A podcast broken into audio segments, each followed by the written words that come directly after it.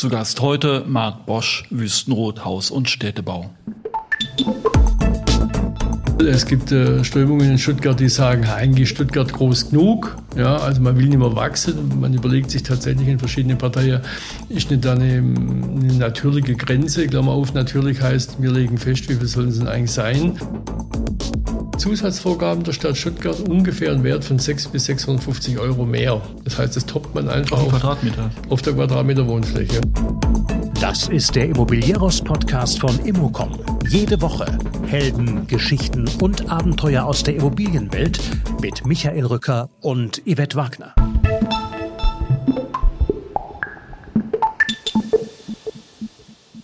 Marc Bosch ist Geschäftsführer der Wüstenrot Haus- und Städtebau GmbH, des steingewordenen Bausparvertrages, wie er selber sagt. Dahinter steht die mit 1,3 Milliarden Euro Projektvolumen gar nicht so kleine Projektentwicklungssparte von Wüstenrot, die mehr oder weniger in ganz Deutschland unterwegs ist. Aber natürlich sprechen wir hauptsächlich und deutlich hörbar am meisten über die Region Stuttgart, die wir im Podcast bisher wirklich ein wenig vernachlässigt haben. Hier also ein interessanter Ausflug ins Schwabenland über Wohnungsbaubedarf, Preise, Eidechsen und Habitatflächen als neue Assetklasse, aber auch darüber, ob man aus Büros mühelos Wohnungen machen kann, über Gesundheitsimmobilien als neues Geschäftsfeld der Wüstennot, über Baugruppenmanagement als Akquisitionstool und Königsdisziplin der Projektsteuerung bis hin zu digitalen Tools für die Bürgerbeteiligung. Ansonsten vielleicht noch, wir starten aktuell wieder unsere Veranstaltungen in der ganzen Republik. Alle Infos dazu unter immocom.com. Dort natürlich auch die Möglichkeit, unseren Newsletter zu abonnieren. Und bitte empfehlt auch diesen Podcast weiter und liked ihn natürlich bei Apple Podcasts. Und los geht's ein wunderbar schwäbischer Talk mit Marc Bosch.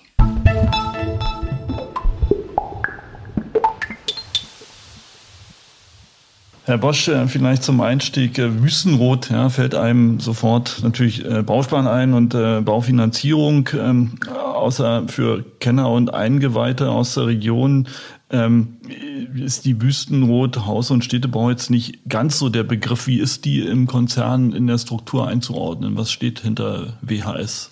Ja, das stimmt natürlich. Bei unserem Namen Wüstenrothausen Städtebau ähm, fällt einem sofort Wüstenrot, die Wollsparkasse ein, die ja mit 98 Prozent äh, bekannt ist. Das ist ein ganz, ganz hoher Grad. Ich glaube, es gibt nicht so wahnsinnig viele Marke, die da noch drüber gehen. Äh, und dann unterstellen wir uns immer, wir wollen einen Bausparvertrag verkaufen.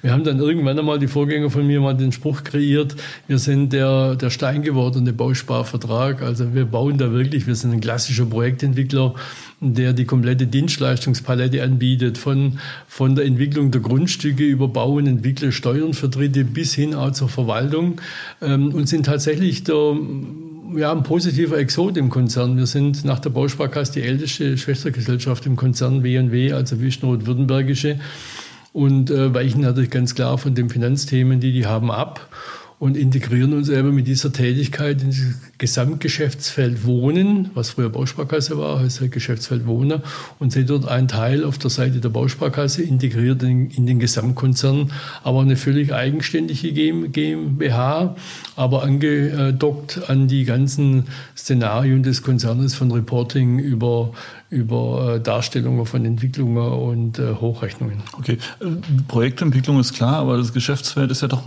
ziemlich umfassend. Was machen Sie noch alles? also die WHS selber, wie gesagt, wir sind im Städtebau tätig, mhm. tätig. Für über 300 Kommunen äh, sind wir dort beratend tätig. Okay. Entwicklung Bauland, Innenstadtentwicklung, äh, alles rundum um das Thema Ent Entwicklung der Städte. Äh, wir haben ähm, im Bereich äh, Baugruppen, private Baugruppenbetreuung.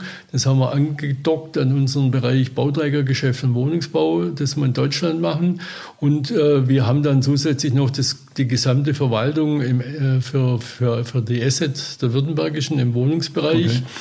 Wir machen dort die Mietverwaltung, wir machen es auch für Dritte und machen die klassische WEG-Verwaltung aus den Projekten, die wir selber bauen und verkaufen ähm, für die Anfangszeit oder eben auch für Dritte. Und wir haben dann noch ähm, abschließend ähm, unseren Bereich Projektmanagement, Projektsteuerung für Dritte. Das größte Projekt, was wir steuern, ist das, die Konzernzentrale oben für knapp 500 Millionen. Und das machen wir auch für Dritte. Das ist ein Stand aus unserem Bauträgerbereich, aus der eigenen Projektsteuerung heraus, machen wir auch für Dritte, Schulen. Äh, wir wir, wir, wir steuern Konzernprojekte, die im Bau sind. Ähm, und abschließend dann eben die GMA, die Gesellschaft für Marketing und Absatzforschung, die alles, was im Einzelhandelbereich die Städte berät, in, auch in der Entwicklung der Städte, als Ergänzung zu unserem Städtebau. Die beiden haben ungefähr ähnliche äh, äh, Partner draußen und ähnliche Kundenkontakte und das ist einzigartig. Wenn Sie alle fünf Fachbereiche und die GMA nehmen, gibt es kein Unternehmen in Deutschland, die diese komplette Leistung in einem Paket anbieten kann. Und seit ungefähr drei Jahren bieten wir das auch als Gesamtleistung an. Also wir haben Kunden, die beauftragen uns nur, weil sie die komplette Dienstleistung ah, bekommen okay. aus, aus einer Hand. Sie müssen nicht drei, vier, fünf Schnittstellen machen, sondern sie haben einen Ansprechpartner bei uns und die Themen klären die Fachbereiche intern und bringen es dann rüber. Ja. Ist aber auch schön, ein schöner Funnel, um sozusagen fürs Projektentwicklungsgeschäft noch Grundstücke und Projekte anzusaugen, oder? Ja, das hört sich natürlich spannender an oder, oder erfolgreicher an, wie es ist. Am Ende stimmt es natürlich, dass wir, wenn wir irgendwo auf eine Stadt zukommen und sagen, wir wollen gerne als Projektentwickler, Bauträger was machen, dann sehen die uns ja nicht so wahnsinnig gern, weil wir ja die sind, die Geld verdienen. Wenn wir dann aber sagen können, Mensch, wir können auch den Benefit mitbringen für das Thema Baugruppen, private Baugruppen steuern, äh, können wir einen Teil davon machen, dann ist ein anderer Einstieg am Ende des Tages. Oder unsere Fachbereiche äh, Gesundheitsimmobilien, Seniorenimmobilien, wenn man das dann zusammen mixt. Mhm. Und äh, wir haben das nicht in, in ganz, ganz starre Profitsender auch über unsere Niederlassungen hinweg einsortiert, sondern die Leute arbeiten dann zusammen. Und äh, wer dann was bekommt äh, am Ergebnis und am Umsatz, das klären wir intern. Das ist, wird nicht auf dem ah, okay. Rücken des Kunden austragen oder beim Kunden, sondern der kriegt eine Gesamtleistung und wir äh, ordnen das dann im Haus ein, eben auch mit der Tätigkeit oder wer hat das Projekt gebracht oder wer ist der Ansprechpartner dafür. Okay. Aber wenn man dem Ganzen mal eine Größenordnung zuordnen möchte, ähm, die Projektentwicklung, was haben Sie da für ein Volumen in der Pipeline, wenn man mal äh, meine Lieblingsanbieter Also über, über Projektentwicklung und Steuern liegen wir so bei 1,3 bis 1,5 okay. Milliarden per anno. Das geht mal rauf, geht mal runter. Mhm. Und äh, wir haben auch auf die Niederlassungen, die draußen sind, äh, keine Profitcenter, sondern wir haben einfach mal mehr in München, dann ist in Köln mehr, dann ist in Stuttgart mehr. Wir haben vor zwei Jahren ähm, die Geschäftsstelle in Dresden um die Projektentwicklung erweitert und das Projektmanagement. Jetzt haben die äh, verschiedene tolle Projekte gebracht, sodass wir dann als WHS immer das Gesamte sehen okay. und nicht punktuell sagen, da läuft super, dort läuft es jetzt schlecht in der Niederlassung, sondern wir sagen, jetzt müsst ihr euch mehr an, anstrengen und so über die 70 Jahre weg, was man oder mehr, mehr als 70 Jahre, wo wir alt sind jetzt mit dem Unternehmen, hat sich das für uns bewährt. Das mag kein Beispiel für andere sein, aber für unsere Struktur ist es einfach optimal. Und nochmal so als kleiner Sidestep, hm? wenn Sie für Dritte Projektentwicklung, Projektsteuerung anbieten, das ist ja, wir merken dass, dass es in der Branche ein hohes Personalproblem gibt und viele sich extern orientieren. Ab welchem Projektvolumina bieten Sie das an? Also aus dem Projektmanagement, Projektsteuerung raus gehen die Größenordnungen eigentlich so bei 5 Millionen. Ja, wenn es näher in der Region ist, um die Geschäftsstellen rum, wie wir jetzt in Dresden haben wir eine Schule äh, im, im kleineren Maßstab, da geht es unterhalb der Summe. Ähm, wenn das jetzt zu weit draußen wäre, dass wir es einfach mhm. logistisch nicht schaffen, wir haben in Hamburg keine echte Niederlassung, sondern nur unser GMA hat, hat dort ein Büro. Wir würden also nicht in Hamburg jetzt für 2,5 Millionen Steuerung machen. Da gibt es Kollegen dort vor Ort, die das einfach wirtschaftlicher und effizienter machen, mhm. wie wir. Wir denken darüber nach in Hamburg, äh, uns weiterzuentwickeln als Standort, aber immer so, dass wir sagen, wir machen es erst schon hier aus. Wenn das Volumen groß genug ist, dann schicken wir jemanden dorthin von unserem Projektleiter, die vielleicht auch den nächsten Schritt machen wollen in der Entwicklung. Ähm, und das ist unsere Philosophie am Ende des Tages. Aber so inklusive Bauleiter, die bringen Sie dann mit? Ja, also okay. das komplette Thema. Was anderes. Ihr Heimatmarkt ist ja die Region Stuttgart. Ja im Großen und Ganzen. Ne? Können wir sagen, wir sitzen in nee, wir haben, wir, nee. haben wir haben tatsächlich der kleinste Umsatz äh, in der Region Stuttgart über alles gesehen. aber, wir kennen Hamburger. uns, wir kennen uns am, aller, am allerbesten eigentlich aus, weil wir hier sitzen. Ja, und der größte, die größte Geschäftsstelle natürlich unsere Hauptstelle hier in Ludwigsburg ist. Okay, klar. Insofern haben Sie recht. Ja. Also dann biegen wir mal über die Kurve hm. ein. Ja. Äh, so zwischen, zwischen, ich habe mal ein bisschen gelesen, klar, logisch, zwischen 2020 und 2030 erwartet Stuttgart 40.000 neue Einwohner. Wenn man das mal mit einer Haushaltskennzahl von 1,8 über den Daumen peilt, landet man bei 2.200 Wohneinheiten pro Jahr, die sie bauen müssten. Stuttgart hat grandios zum wiederholten Mal das Ziel gerissen. Ich habe gelesen, 1377 WE sind im letzten Jahr dem Markt zugeführt worden, 24 Prozent weniger Baugenehmigungen. Ähm, Ich dachte, die können hier alles außer Hochdeutsch. Was ist da los in Stuttgart? Wir können tatsächlich äh, kein Hochdeutsch, das merkt man an mir auch. Aber es ist einfach so. Nein, Stuttgart hat einfach das, das Problem, dass man jahrzehntelang ähm, sich, wie in anderen Städten auch, eben um den Wohnungsbau nicht gekümmert hat. Das lief so. Man hat kein, kein Bauland ausgewiesen. Man hat dann auch eine eigene Idee äh, wie man damit umgehen will. Es gibt äh, Strömungen in Stuttgart, die sagen, eigentlich Stuttgart groß genug. Ja, also man will nicht mehr wachsen. Man überlegt sich tatsächlich in verschiedenen Parteien, ist nicht da eine, eine natürliche Grenze? Klammer auf, natürlich heißt, wir legen fest, wie viel sollen sie denn eigentlich sein? Ähm, ich halte es für extrem kritisch, weil die Wirtschaftsregion hier von den von den Bewohnern lebt, von der Arbeitskraft. Wenn die Firmen die Arbeitskraft nicht mehr hier bekommen, weil sie eben keine Wohnung bekommen, dann gehen die woanders hin. Und mein Beispiel ist immer Garching und Dasing. Wenn sie da mal durchfahren und mal gucken, welche Unternehmen alle in Stuttgart sind, die kommen nie wieder zurück. Ähm, und das Zweite ist eben, dass sich der Gemeinderat der Stadt Stuttgart nicht einig ist. Ähm, man hat äh, immer sein, sein Parteibild vor sich äh, und von dem weicht man nicht ab. Und äh, das kriegen sie nicht unter einen Hut. Und ich habe, glaube ich, den Spruch bei einer Veranstaltung von Ihnen getan und zu dem stehe ich. Es ist eigentlich egal, welcher Bürgermeister unter diesem Gemeinderat tätig ist, weil eben der Gemeinderat ähm, natürlicherweise in unserer Demokratie eben in der Stadt das entscheidende Gremium ist. Und da versucht man einfach immer diese die, die parteipolitische Ideallinie zu verkörpern nach außen, aber auch eher für den Bereich, der eher so im, im, in der Hardliner-Region ist. Äh, wir hatten eine Diskussion mit allen Fraktionen, wo, wo der IWS, wo ich auch Vorstand bin, eine Studie vorgestellt hat. Und ich habe dann Samstagabends mal überlegt, mal mal auf, wer eigentlich alles was will. Sie kriegen keine Deckung hin. Also ist, geht so vielfältig auseinander. Die eine wollen Tiny Häuser in der Innenstadt haben, die andere wollen 30.000 Wohnungen mit der SWSG bauen und die dritte wollen eigentlich im Innenbereich nichts machen, alles im Außenbereich, die gibt es tatsächlich und die andere wollen es gerade andersrum. Und die bekommen einfach keine, keine, keine gemeinsame Sichtweise hin, kein Kompromiss. Ähm, die Stadt Stuttgart hat Wohnbauflächen, da gibt es eine Zeitschiene und eine Liste dafür. Aber da gibt es einfach keine Einigung äh, im Gremium, das so groß ist, äh, dass man dann später was tun kann. Und Stuttgart hat seit Stuttgart 21 vielleicht noch eine größere Besonderheit wie woanders.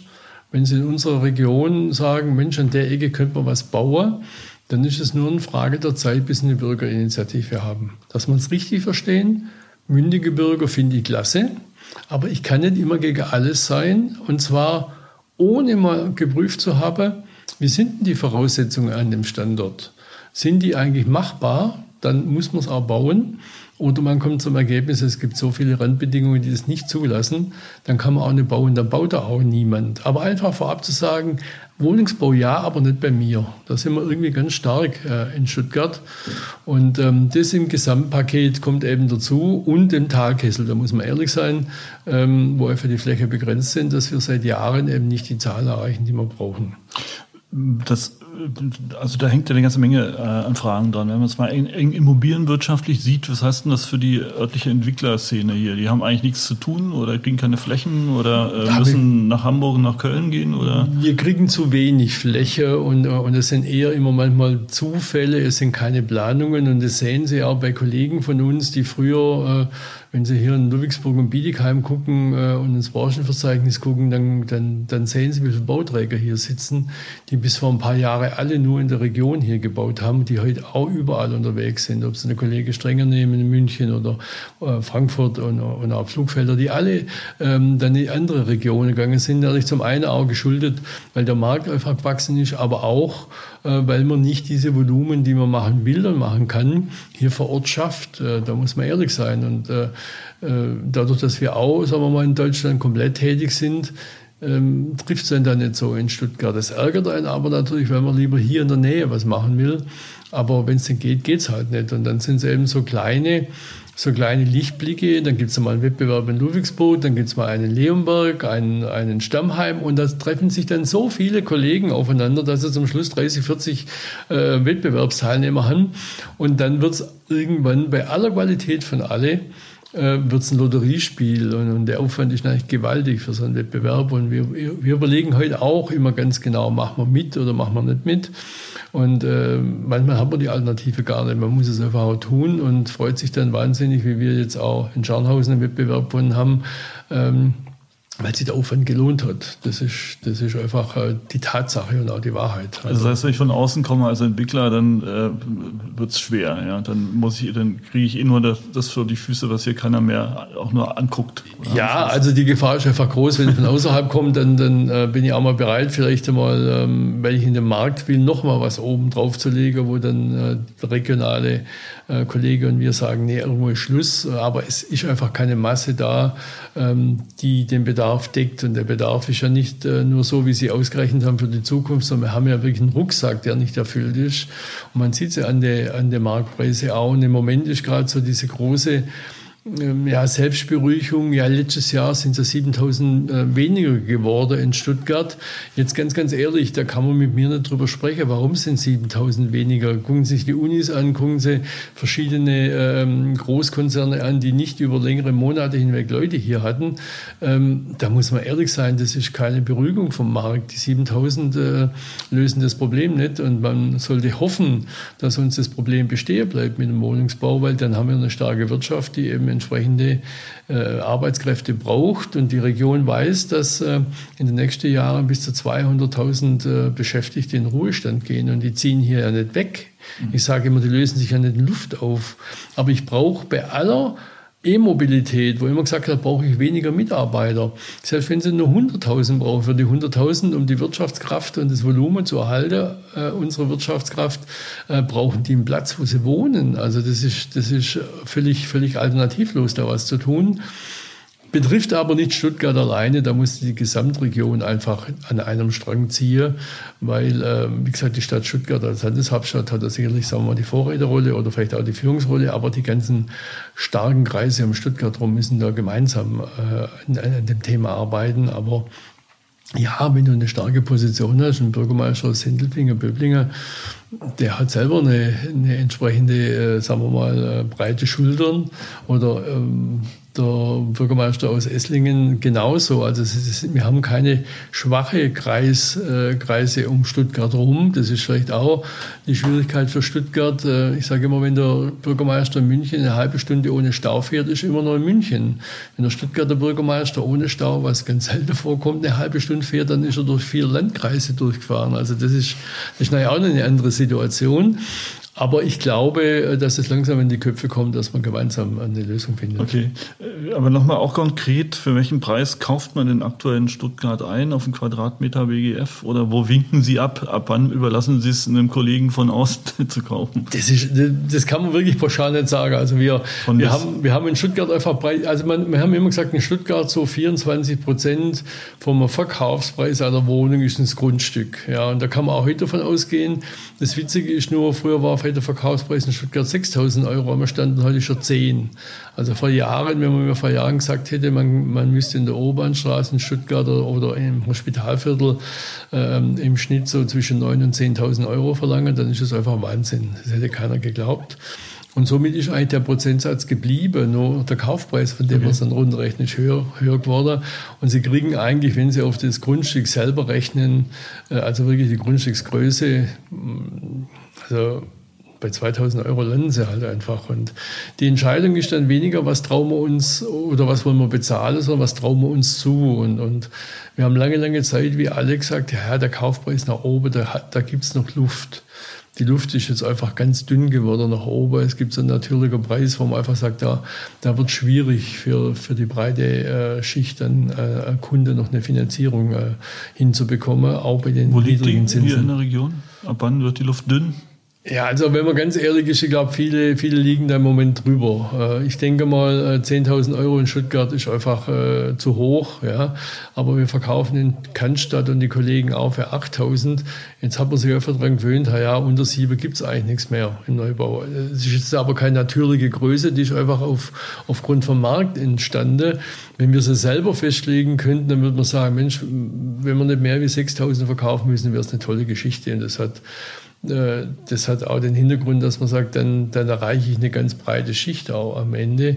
Äh, aber wir kriegen das heute nicht mehr zusammen. Das heißt, unter 600.000 kriege ich eigentlich keine Wohnung. Ja? Nee, wenn Sie 100, 100 Quadratmeter nehmen, nicht. Aber das, das Sie, können, hm. Sie kriegen auch, wenn Sie die Baukosten heute nehmen, unter 3.000 Euro ohne alles Planung, Grundstück, alle Nebenkosten und Ertrag können sie einfach nichts mehr bauen. Das ist einfach schwierig. Okay. Ja. Lass uns mal bei diesem Thema bleiben. Die WHS ist äh, Beratungsunternehmen des Kompetenzzentrums Wohnen Baden-Württemberg. Ein äh, eindrucksvoller Titel und äh, ich habe eine Pressemitteilung von Ihnen gelesen. Da sprechen Sie von dem ganzheitlichen Ansatz und ähm, der dafür sorgen wird, wird, ich zitiere mal, dass im Land bezahlbarer Wohnraum schnell und ausreichend entstehen kann. Da bin ich ja mal gespannt, wie wollen Sie das machen? Was ist denn erstmal bezahlbarer Wohnraum? Ja, da sind Sie bei mir beim völlig richtigen Ansprechpartner. Den, den gibt es eigentlich gar nicht, weil wenn wir uns beide angucken, äh, dann haben wir unterschiedliche Bezahlbarmöglichkeiten für, für einen Raum. Also ist für Sie ein anderer Raum bezahlbar als für mich. Und wenn man vielleicht äh, ähm, die, unsere Mitarbeiter angucken durch die Schicht, so hat jeder eine andere Bewertung dazu. Äh, deshalb ist das Wort bezahlbarer Wohnraum eigentlich völlig falsch. Was man damit sagen wollte eigentlich bei dem Kreierer war eigentlich, dass, dass, dass jeder für sein Geldbeutel was findet. Ja, und, und das Problem ist ja heute nicht, dass es der kleine Geldbeutel ist, sondern dass es der mittelständische Arbeiter ist, der eigentlich immer bei uns im Schwabeland gesagt hat, er schafft beim Daimler, der verdient gutes Geld am, am, am Band. Ähm, und äh, dass der einfach auch Probleme hat, mit seiner täglichen Arbeit dann noch einen angemessenen Wohnraum zu kriegen oder muss ich tatsächlich ein ganzes Stück verbiegen.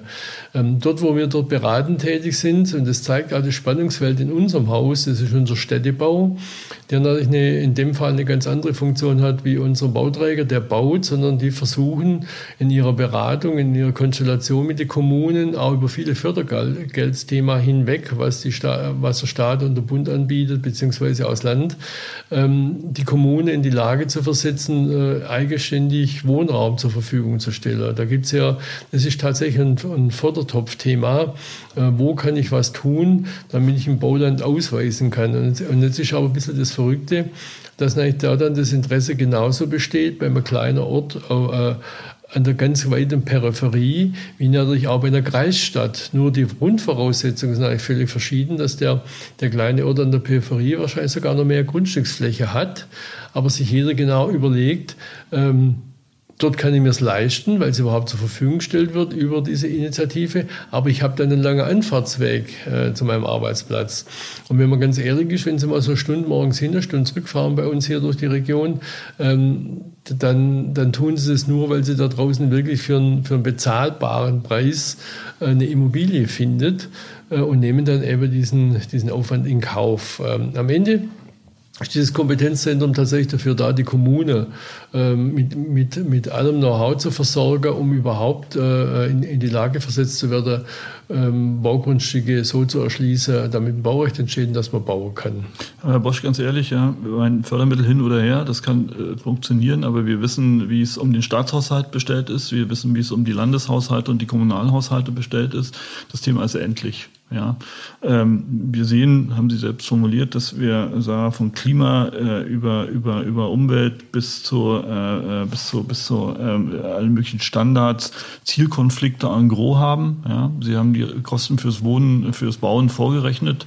Äh, machen wir uns nicht eigentlich was vor in Deutschland? Äh, sollten wir nicht eigentlich Abschied nehmen vom sogenannten bezahlbaren Wohnen und äh, das sagen, was es ist? Wohnen wird teuer werden und das ist gut so? Ich glaube, alle Bürger wissen, dass Wohnen teuer ist und auch bleibt. Ich glaube, da, glaube, da sind die ganzen, die ganzen Bürger weiter als die Politik, äh, was ihnen erzählt wird. Wenn Sie aber zum Beispiel mal schauen, ähm, man, man sieht einfach die Realität nicht. Wenn Sie äh, neue Förderungen jetzt haben zu allen CO2-Ergaben, zu alles, das macht alles Sinn. Aber man muss auf der anderen Seite in dem Moment sagen, das wirkt sich aber dann auch auf den Preis der Wohnung aus. Und das tut man halt nicht. Und am Schluss bleibt es mal nur noch der, der Preis für die Wohnung im Raum stehen und dann bleibt es am Bauträger hängen. Da gibt es dann so lustige Aussagen, ja, die Bauträger verdienen 40 Prozent. Ich habe jetzt gestern Abend, ich sage nicht, wer es gesagt hat, der hat dann gesagt, ja, die Bauträger müssen halt von ihr 80 Prozent was abgeben. Das schwillt mir dann der Kamm und ich werde mit demjenigen auch sprechen, weil das ist einfach völlig falsch. Man sucht einfach politisch einen Buhmann, auf dem man es abwälzen kann. Und wir haben halt in der Branche auch, sagen wir mal, wir haben vielleicht auch jahrelang äh, in unserer Arroganz was dafür getan, dass wir, sagen wir mal, nicht ganz vorne in der, in der Kette der Beliebtheit stehen. Aber wir machen einen anständigen Job mit anständigen Leuten. Wir, ähm, wir haben ein höheres Volumen. Wenn Sie alles nehmen, was mit Immobilien zu tun hat, haben wir mehr Arbeitskräfte und mehr Bruttosozialprodukt, als äh, die, die Autoindustrie bringt. Ähm, aber man, man, man sieht es am Ende des Tages nicht. Aber um Ihre Frage da jetzt nochmal zu beantworten, ja, wir kommen von diesen Baupreisen nicht runter wenn man automatisch immer noch mehr oben drauf setzt. Und das ist vielschichtiger. Zum einen sind es die, die rechtlichen Forderungen, wo es eine ganze Menge gibt, die Sinn machen. Brandschutz. Kein Mensch würde auf den Brandschutz verzichten wollen. Aber es gibt viele Randbedingungen, wo man sagen muss, nee, dann, dann, dann muss es auch mal so ausreichen. Aber man toppt dann immer noch was drauf. Und äh, äh dann macht die eine Stadt was, sagt die andere, Mensch, das können wir auch, und da kommt ein bisschen was dazu. Die Zahl kann ich ruhig nennen, weil wir uns da einig waren mit den Baugenossenschaften und der SWSG. Äh, wenn Sie Stuttgart nehmen, ohne darauf rumzuhaken, das ist einfach ein Fakt, auf alle rechtlichen Vorgaben sind die Zusatzvorgaben der Stadt Stuttgart ungefähr ein Wert von 6 bis 650 Euro mehr. Das heißt, das toppt man einfach auf, auf, Quadratmeter. auf der Quadratmeter Wohnfläche. Und da sind wir uns einig mit der SWSG und mit der Baugenossenschaft. Wir haben es uns da mal rausgesucht. Äh, ähm, jetzt lassen wir die Preissteigerung im Moment von den Materialien weg. Das könnte man jetzt richtig schön noch nach oben treiben. Aber einfach, das ist der Unterschied. Und äh, Natürlich machen die Punkte vielleicht alles Sinn, die da dahinter stehen. Aber wenn man auf der anderen Seite von bezahlbarem Wohnraum spricht, für, eine, für, ein, für, ein, für ein klares Klientel, dann muss ich halt auch mal sagen, was hat das denn höherer Stellerwert? Und dann muss ich sagen, okay, dann sind vielleicht diese 650 äh, Add-on-Forderungen, äh, ähm, muss man vielleicht mal hinten anstellen. Und äh, ich glaube, daran hängt es, dass wir nicht von diesem Niveau runterkommen. Und es ist ein politisches Thema, da kann man sich auf den Kopf stellen. Ähm, da muss die Politik einfach mal die Kante zeigen und sagen, ja, was, wollen wir das eine oder das andere? Bedienen wir unser jeweiliges Klientel oder wollen wir das zu 100 Prozent politisch bedienen? Oder muss man sagen, ja, ähm, es kostet so viel, wenn man das haben will und das wollen wir haben, dann wissen auch alle, wo wir stehen. Äh, oder aber sagt, nee, wir müssen eine gewisse Zeit zurückgehen, äh, um dieses Thema vielleicht zu unterstützen am Ende des Tages, damit der Wohnraum in welcher Form auch immer bezahlbarer wird, wie heute ist. Stuttgarter Zeitung hat mal ein schönes Stück gemacht, das werde ich nochmal irgendwann aufgreifen, mhm. ausschließlich über Eidechsen und die hiesige Bauindustrie. Sie haben da ihr eigenes Eidechsentrauma, habe ich gelesen. Ein Trauma nicht, aber es ist äh, im Nachhinein ist es recht spannende und vielleicht sogar humorvolle Geschichte. Wir haben ein tolles Projekt gemacht und äh, das ist halt auch okay. Man muss es untersuchen, was ist da drauf. Wir haben dann tatsächlich dann zwei Eidechse gefunden ähm, und mussten dann die Auflagen erfüllen für die Eidechsen. Äh, die Eidechsen konnten nicht auf dem Grundstück bleiben, wir konnten sie auch nicht aufs Nachbargrundstück setzen. Wir mussten ein eigenes Habitat dafür finden. Dafür haben wir dann also in Stuttgart eine tolle Wiese gefunden Richtung Weinberge. Die haben also mehr untersucht wie jedes unserer Grundstücke. Und dann durften also, ähm, war klar, da könnt ihr das machen. Wir haben ein Habitat gebaut, äh, wirklich der Idealfall für eine Eidechse.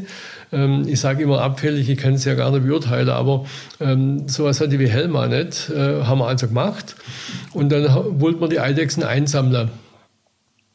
Dann gab es die aber nicht mehr. Es gab keine Eidechse und ich war damals gerade im Urlaub und haben die mir angerufen und gesagt, wir haben keine Eidechse. Und ich sage, ja, was passiert jetzt?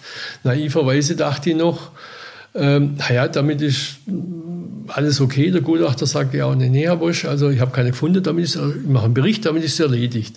Dann dachte ich naiverweise natürlich, ja gut, damit hat sich das Habitat auch erledigt, aber gut, jetzt haben wir ein Grundstück, wo nie Baurecht wird, aber alles gut. Nee, nee, wir haben das Habitat komplett gebaut und wir müssen es 25 Jahre unterhalten, ohne Eidechsen.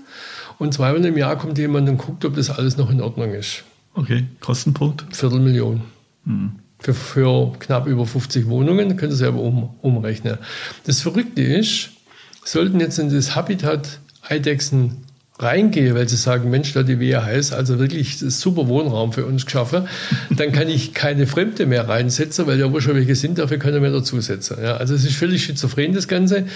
Und äh, vor kurzem, das haben Sie vielleicht auch gelesen, aber festgestellt, wir haben eigentlich zu viele Eidechse jetzt in Stuttgart. Und das, da sitzen Sie natürlich dann da und sagen, ja, was ist das mit unserem Habitat? Äh, können wir es nicht irgendwie dann jetzt auch auflösen? Und wir haben es dann also nicht hinbekommen. Und wir haben dann Anfrage bekommen von Kollegen, wo gesagt haben, Mensch, können wir es nicht haben? Und die haben uns wirklich Preise geboten, Vielfaches von unserer, von unserer Herstellkosten.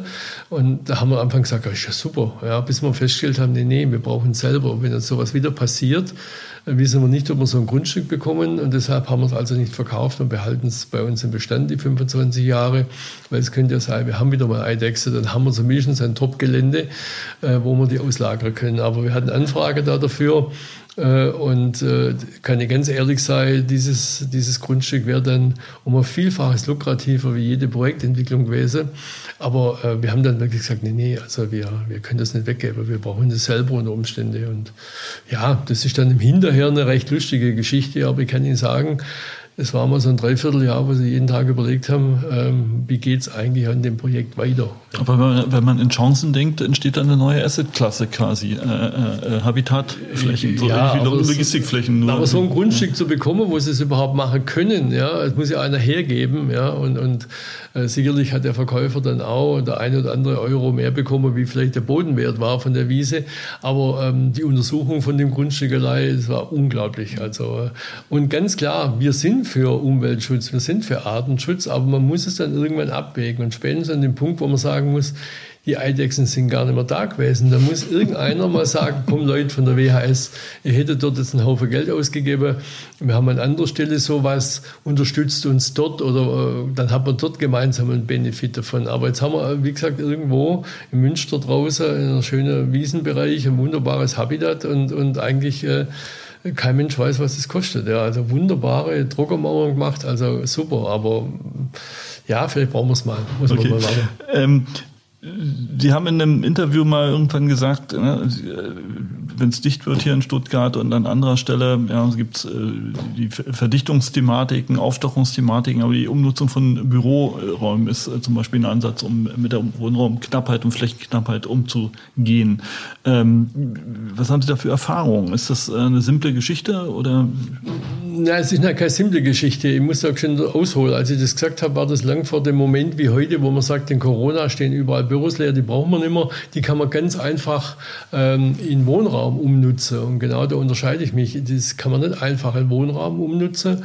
Aber ich habe gesagt, an, an vielen Stellen gibt es Büros, die man in der Qualität nicht mehr braucht, weil es so eine ganz neue gibt. Dort gibt es Chancen, Büros zu äh, ersetzen ähm, durch Wohnungen. Aber wenn Sie heute aus einem Bürogebäude äh, Wohnraum machen, ähm, dann denkt jeder halt ein bisschen Fassade weg, ein bisschen innen die Oberbeläge weg und dann teilen wir es auf, machen Wohnungen draus. Wir haben das an verschiedenen Stellen gemacht. Äh, am Ende wird es nicht, nicht günstiger wie ein Neubau. Okay.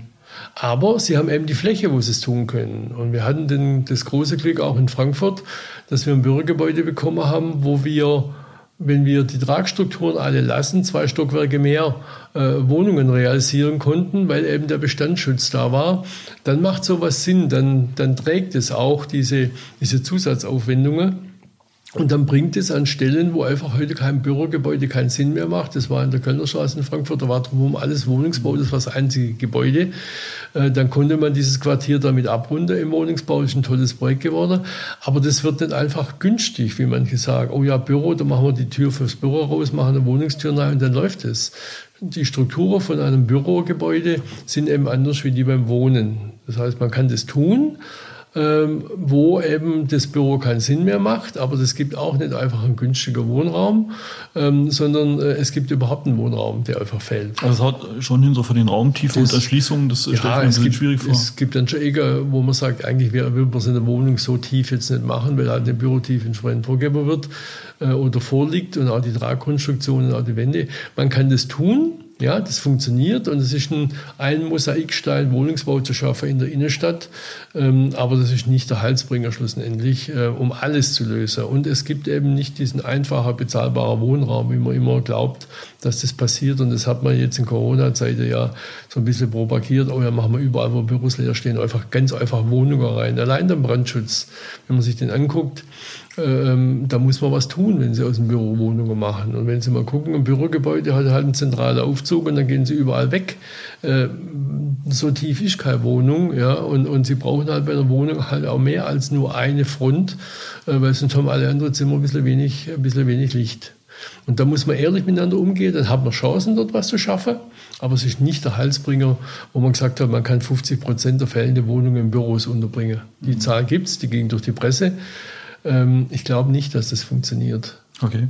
Ähm, Sie sind ja im Wohnbau breit aufgestellt, ja, Gewerbe auch. Jetzt habe ich gesehen, äh, schieben Sie in Tirol ein 50 Millionen Projekt an im Gesundheitsimmobilienbereich. Ist das ein Schnäppchen gewesen? Ist das ein Zufall oder ist das jetzt äh, ein neues Betätigungsfeld für die WHS? Also es ist, es ist kein Schnäppchen, es ist auch kein Zufall. Es ist ein Endergebnis von einer grundlegenden Planung. Wir haben gesagt, wir wollen in andere Bereiche gehen. Da gehören Ferienimmobilien dazu, wo wir unterwegs sind.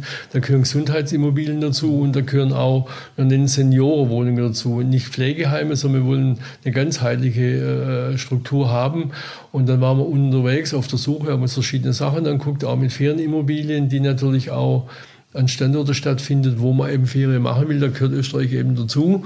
Und dann kam wirklich dieser Teilzufall zusammen, dass wir einen Partner getroffen haben, der genau das hatte, was wir wollten und dafür einen Partner gesucht hat. Und so ist es also dieses, äh, dieser Kellerwirt Health Resort entstanden in Tirol ähm, als Ende von einer strukturellen Entwicklungsplanung aber das Treffen der zwei, die sich da getroffen haben, das war dann nur Zufall. Okay. Und das, das gibt manchmal unser, unser Geschäft her.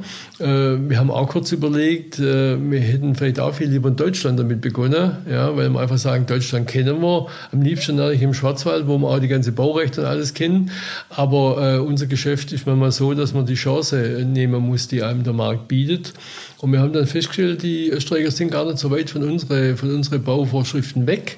Und äh, die haben uns auch sehr, sehr gut aufgenommen dort. Und wir haben dann eine Gesellschaft gegründet fürs Projekt, haben noch eine Holding drüber gestellt für die Strukturen und haben jetzt ähm, letzten Monat tatsächlich mit dem Schwadenstich begonnen, begonnen mit dem Projekt und ähm, werden dann Ende 22, Anfang 23 mit Soft Opening beginnen. Und es ist, wie gesagt, ein, neues Tätigkeitsfeld, was jetzt auch ergänzt wird um das ganze Thema Seniorenimmobilien. Und äh, wir wollen das dann auch wieder rückübertragen auf Deutschland. Das ist ein sehr hoch ambitioniertes Projekt. Wir wollen das dann eher auf den breiten Markt wieder runterzoomen, wieder umstricken, um dann sowohl in Österreich als auch in Deutschland ähm, das anbieten zu können. Und wir glauben, das wird erfolgreich sein und wird auch passen dann. Und äh, vielleicht nochmal spezifisch, Gerne. welche Projektgrößen sollen das werden? An welchen Standorten? Sie sagen, Pflege, reine, Pfleges, reine Pflegeheime sollen es nicht werden. Äh, was, was peilen Sie da an? Also wenn Sie jetzt das gerade nehmen in Tirol, in der Preisklasse und in der Qualität, gibt es nicht mehr wie vier, fünf Standorte in Österreich und Deutschland, für das Klientel nicht.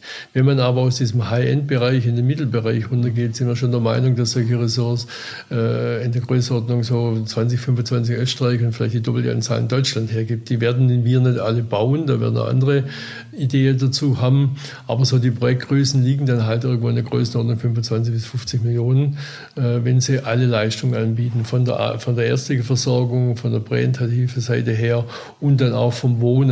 Äh, was sie dann damit abdecken können, liegen sie ungefähr in der Größenordnung, ja. Und setzen Sie da einen eigenen Betreiber drauf oder setzen Sie bloß das Projekt hin? Es war bei uns die kurze Überlegung, machen wir auch Betreiber. Und es gibt einen Grundsatz bei der WHS, und den haben wir hier Gott sei Dank auch beibehalten. Wir machen das, was wir können. Äh, wir können einen Betreiber, wir können Betreiber einschätzen, wir können ein Konzept von ihm einschätzen oder glauben es, wenn man es uns vorstellt, einzuschätzen. Aber wenn wir auch noch Betreiber werden, ähm, dann haben wir das komplette Risiko äh, und äh, das können wir nicht betreiben. Wir, wir haben ganz kurz an diesem Projekt überlegt, weil es eine hochinteressante Geschichte ist als Betreiber. Aber wir haben dann gesagt, nee, wir bringen unseren Teil ein, unser Partner bringt seinen Teil ein und der Betreiber ähm, rundet das Ganze dann ab. Und ich glaube auch, dass das gegenüber dem Investor auch die klarere Struktur ist, zu sagen, du hast für den jeweiligen Bereich ähm, die beste Lösung an dem Projekt dabei. Und unsere ist eben zu projektieren, zu steuern, am Ende auch die finanzielle Seite zu, äh, zu stemmen.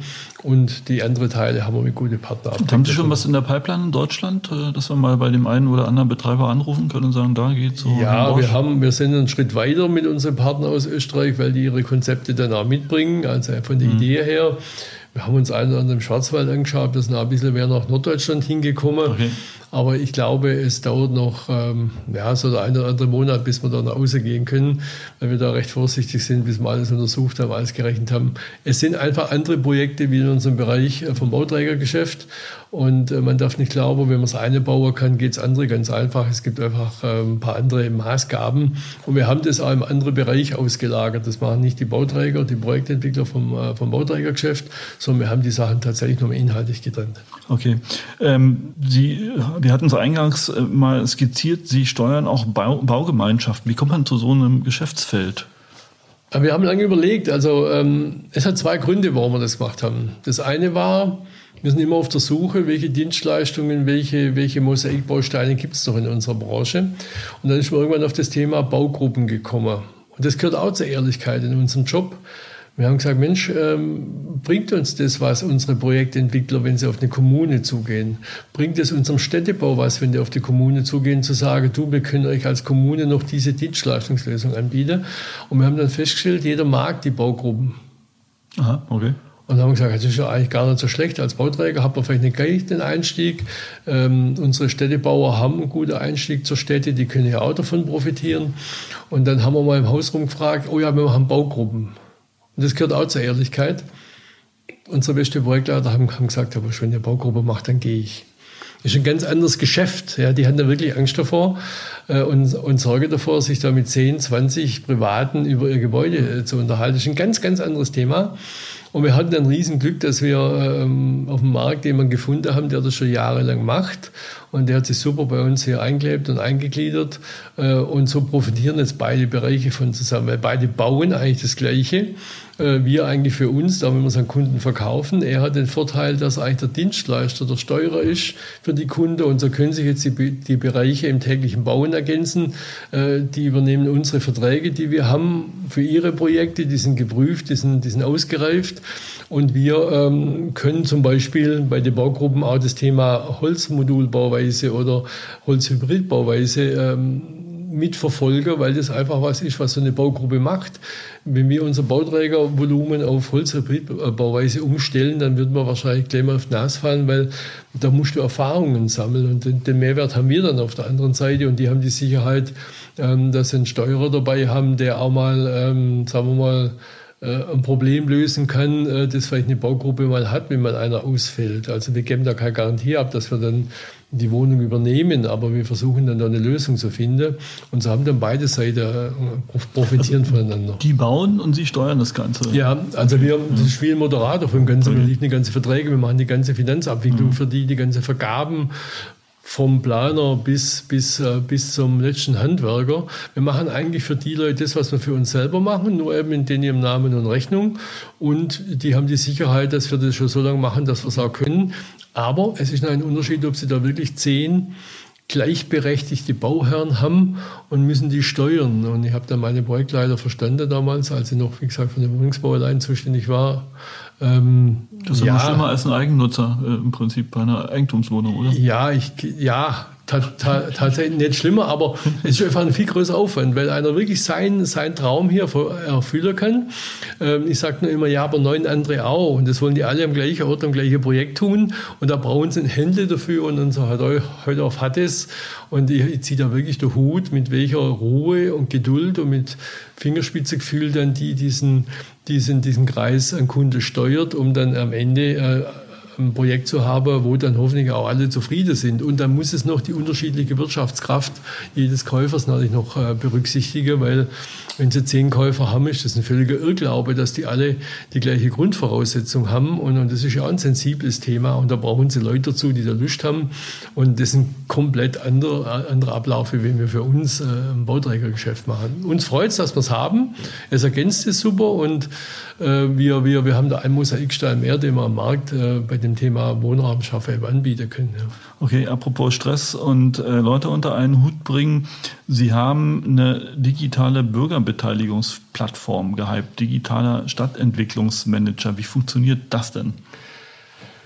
Es ist ja auch wieder der Ehrlichkeit geschuldet, dass eigentlich äh, ganz viele Kommunen in der digitalen Entwicklung einfach ähm, ja, Zurückstande sind. Das, das, äh, das hat Corona, sagen wir mal, so blöd sich anhört, nach vorne gebracht, ähm, dass sich heute ähm, viele Leute über so digitale Plattformen unglaublich informieren können. Es ist ja eigentlich hat ein Bürger immer das Problem, wenn es um Baugebiete geht oder in Entwicklungen geht, dass er die Sorge hat, er hat keinen Informationsstand. Mit so einer digitalen Plattform können Sie alles einstellen. Sie können da Frage, Rückfrage bekommen.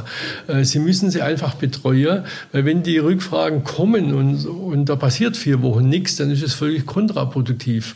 Aber dann kriegen Sie die über diese Plattform, dann können Sie das beantworten, Sie, Sie können den Zusatz informieren, die Stadt kann ihre Themen einstellen. Das heißt, Sie nehmen die Leute mit.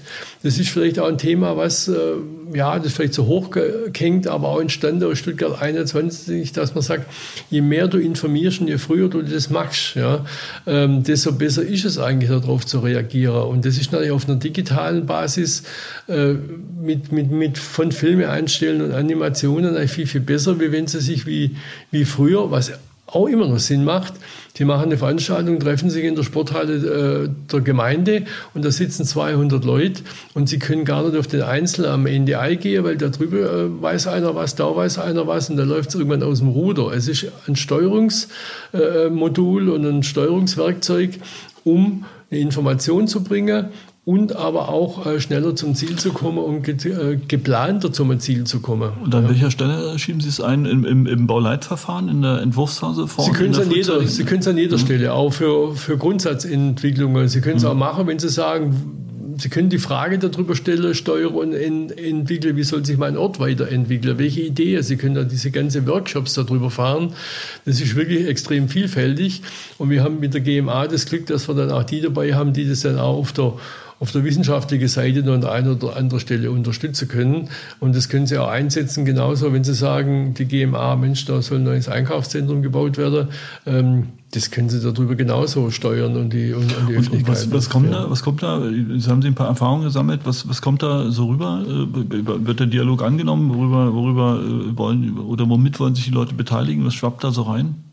Also wir haben tatsächlich nur positive Erfahrungen draus. Das liegt aber daran, dass unser Städtebau natürlich auch weiß, äh, wie steinig der Weg war ohne die digitale Welt oder ohne diese digitale Plattform. Ähm, man kann eben gezielt darauf eingehen, wenn da was kommt, weil, weil einfach was was Plausibles reinkommt.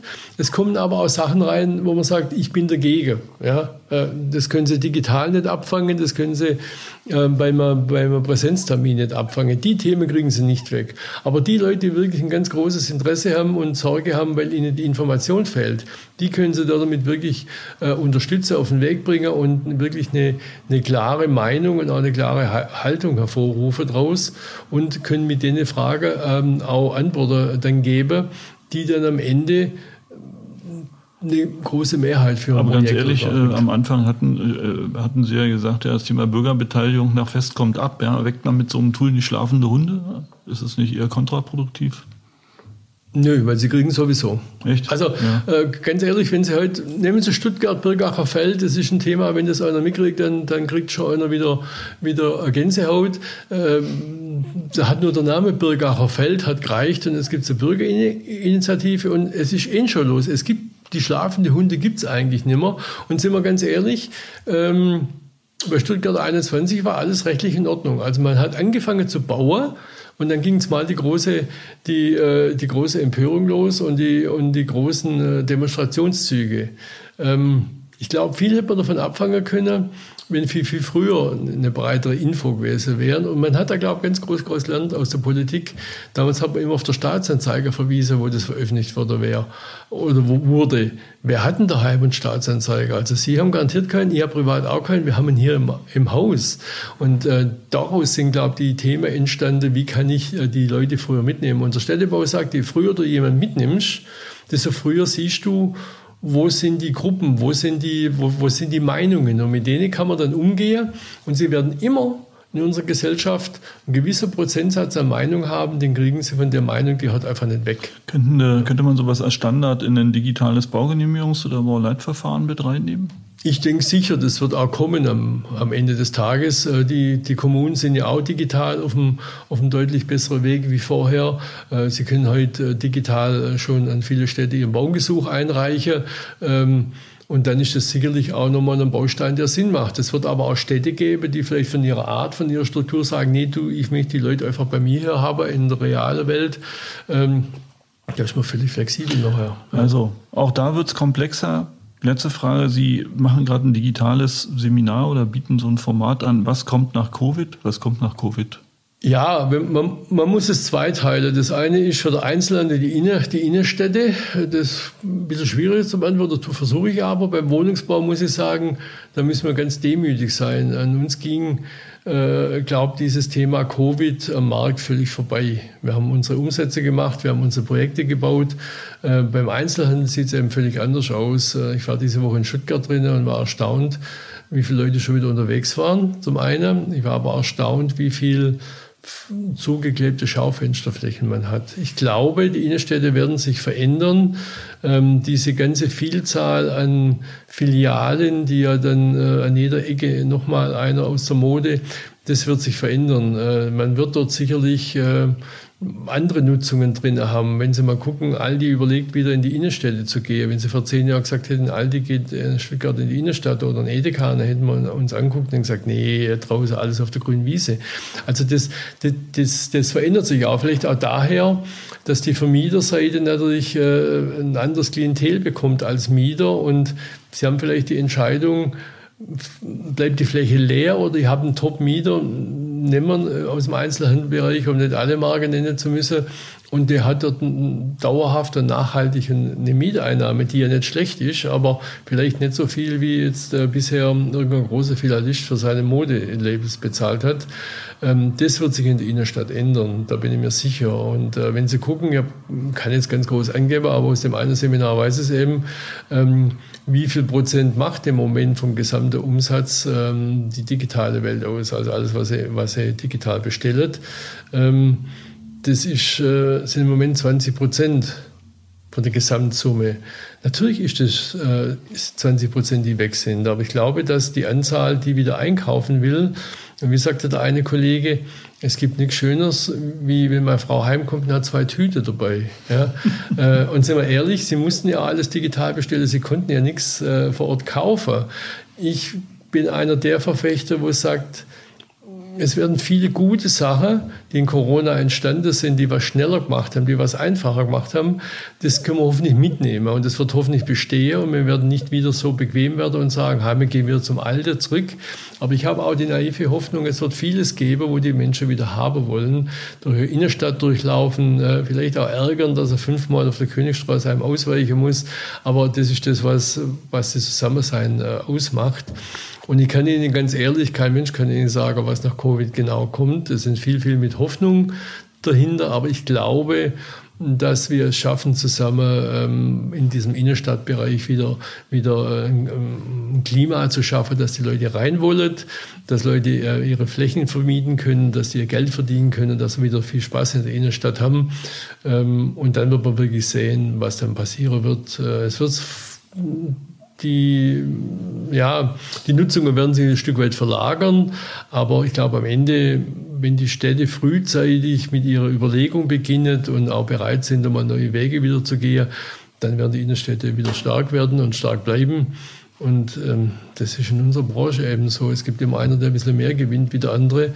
Aber wenn man was tut, dann kann man, können alle gewinnen. Okay. Bosch, dann schauen wir mal, wie es nach der vierten, fünften, sechsten Welle aussieht. Vielen Dank fürs Gespräch. Ja, wir warten es ab. Vielen Dank, machen Sie es gut, bleiben Sie gesund. Danke.